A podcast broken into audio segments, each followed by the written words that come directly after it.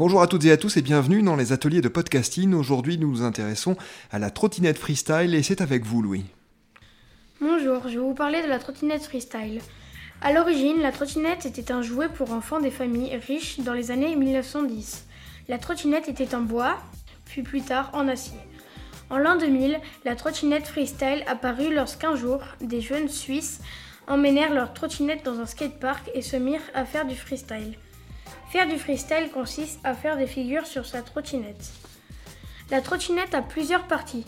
Le deck, le repose-pied pour certains, la barre, les roues, les poignées, etc. Les échanger peut aussi être un passe-temps. Construire sa propre trottinette est un vrai plaisir.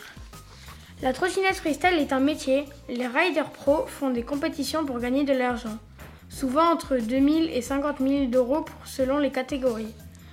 La trottinette freestyle est un sport très dangereux. Les protections y sont d'ailleurs très recommandées. Genouillère, casque, coudière, chevillère, protège-dents.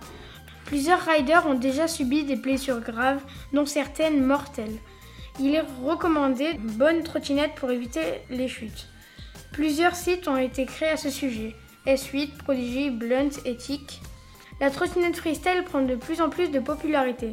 Pour la première fois, la trottinette freestyle sera au programme des Jeux de Paris 2024.